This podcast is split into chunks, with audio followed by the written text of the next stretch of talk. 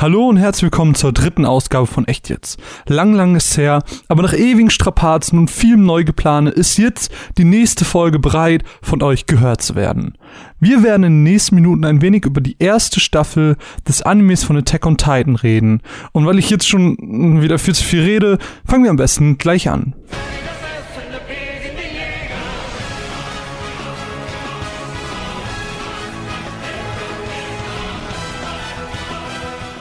Attack on Titan erzählt die Geschichte des jungen Eren Jäger, der in seiner frühen Kindheit bei einem Angriff gigantischer Titanen nicht nur seine Mutter, sondern gleich sein ganzes Heimatdorf verlor. Aufgewachsen mit dem Wunsch nach Rache schließt der Junge sich den sogenannten Survey Corps an, um sich an den Wesen zu rächen, die für das traumatische Erlebnis seiner Vergangenheit verantwortlich waren. Innerhalb der Serie verfolgen wir Eren, wie er zusammen mit seiner Adoptivschwester Mikasa und seinem überdurchschnittlich intelligenten Freund Armin der 104. Trainingseinheit beitritt, um dann Teil der eben erwähnten Survey Corps zu werden.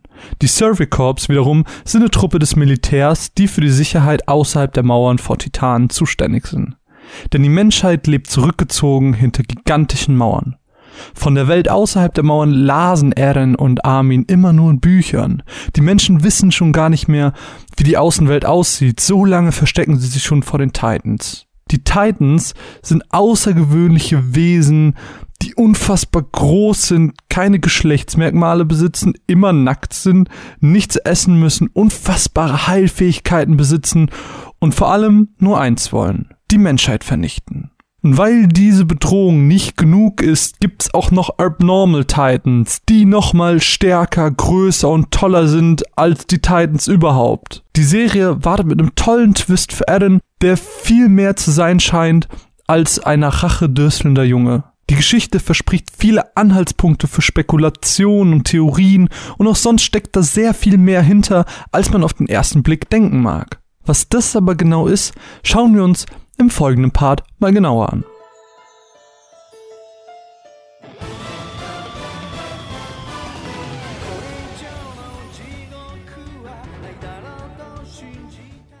Für diesen Part haben wir mal wieder viele Trivia-Informationen recherchiert und aufgearbeitet.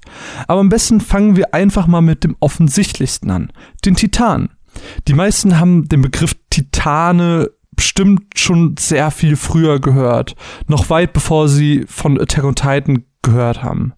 Selbst wenn das gerade erst der Fall war. Titanen entstammen nämlich dem griechischen Mythos.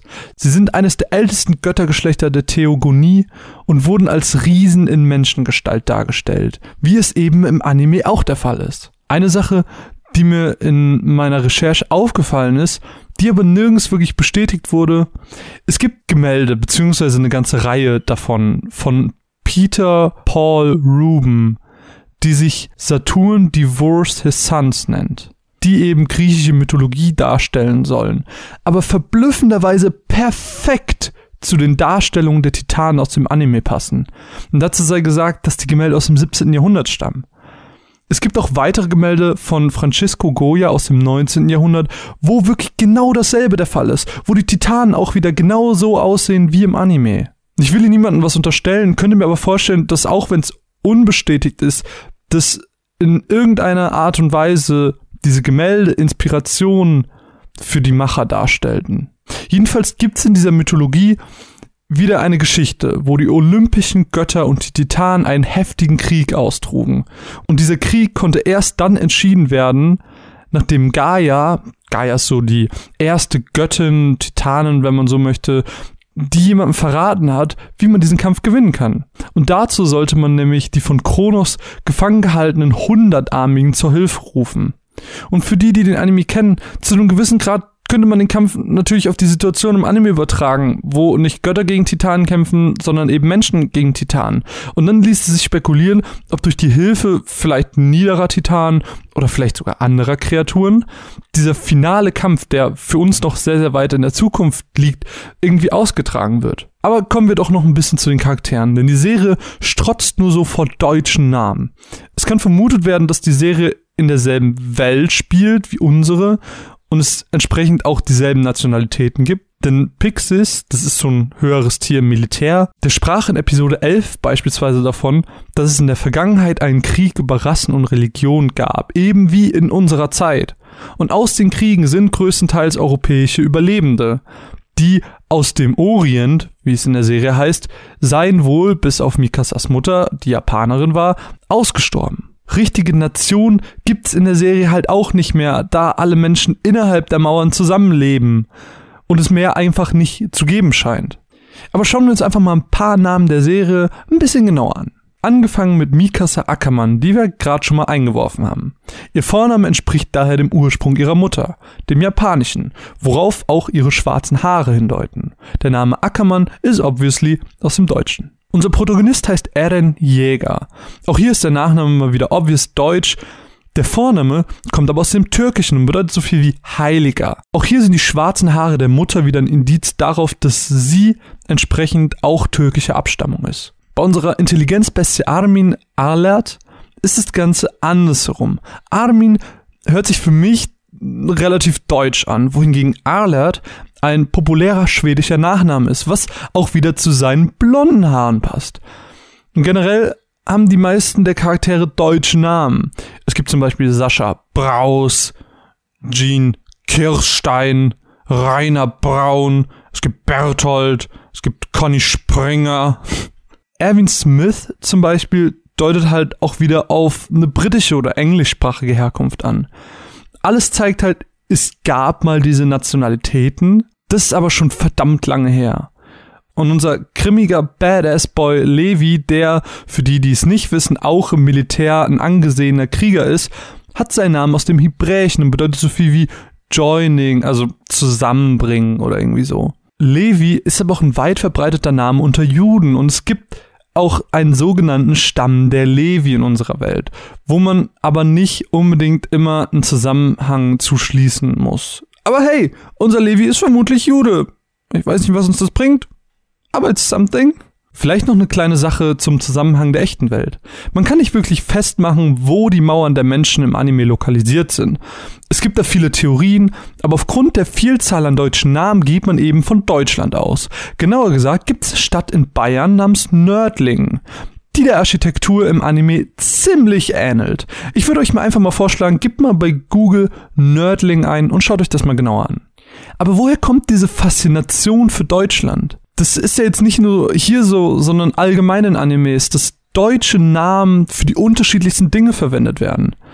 Ich habe das mal ein wenig versucht zu recherchieren und eine genaue Quelle findet man einfach nicht, weil es keinen direkten Ursprung gibt.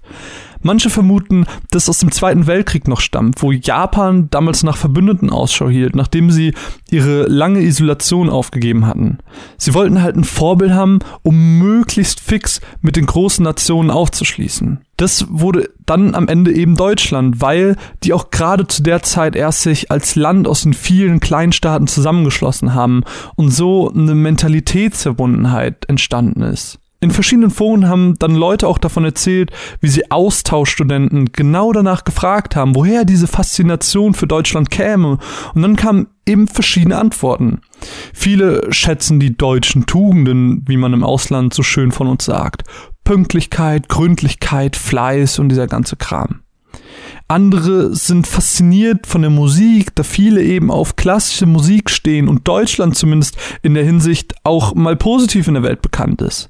So kommen viele Japaner auch hierher, um Musik zu studieren. Generell sagt man ja über uns, dass Deutschland nicht nur das Land der Dichter und Denker sei, sondern auch der Kultur und Wissenschaft.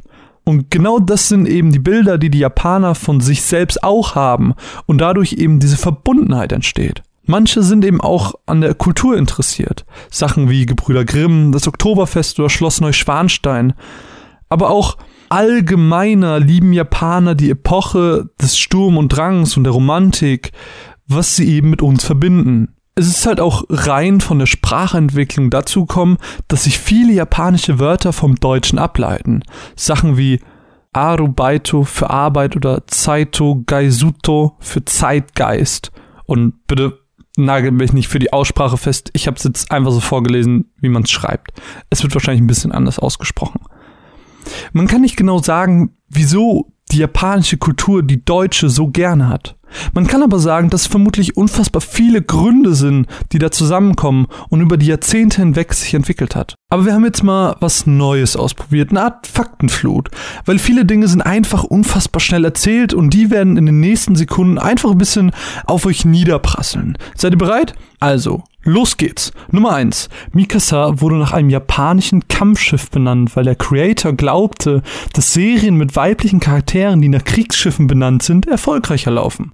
Nummer zwei: Mikasas roter Schal könnte symbolisch für den Red String of Fate der japanischen Kultur stehen. Dieser symbolisiert die unzerstörbare Verbundenheit zwischen zwei Menschen. Und mit wem könnte das sein? Oh, genau, mit Eren.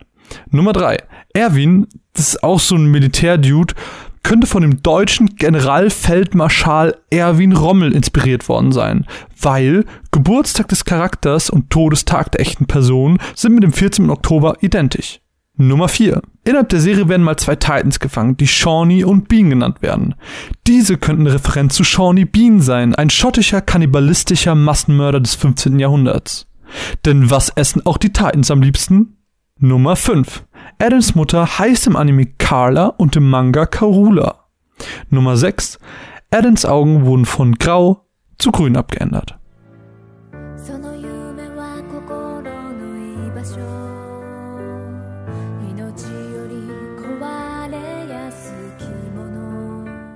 Und damit sind wir auch schon fast am Ende. Dennoch wollen wir uns die Minute nehmen und noch kurz auf eine Frage eingehen, die via Twitter gestellt wurde von der lieben Tabby at Mundaroon mit drei O's am Ende. Sie fragte nämlich, was wir davon halten, dass die neuen Rekruten der Survey Cops oft von dem Do I leave a mark behind sprechen. Ob es noch philosophisch ist oder doch ganz schön überzogen. Ich persönlich muss sagen, mir ist das gar nicht so doll aufgefallen, auch nicht in der zweiten Staffel. Aber ganz allgemein würde ich behaupten, dass die Thematik an sich nie überzogen ist, weil man will doch wissen, dass wenn man am Morgen nicht mehr da ist, man trotzdem nicht vergessen wird. Und deswegen ist es meiner Meinung nach okay, wenn sich genau das mehrere Charaktere eben auch fragen und es eventuell auch aus unterschiedlichen Blickwinkeln betrachtet wird. Aber was das angeht, können wir gerne mal alle zusammen drüber sprechen, via Mail, Twitter, Discord oder whatever. Das jedenfalls war die große Attack on Titan Folge. Ich hatte sehr viel Spaß mit der Serie, freue mich, wenn 2018 die nächste Staffel kommt und hoffe, dass der ein oder andere durch den Cast auch noch was lernen oder mitnehmen konnte. Mein Name ist Marvin. Ich bedanke mich noch bei der guten Mine, die mich in dieser Folge redaktionell unterstützt hat.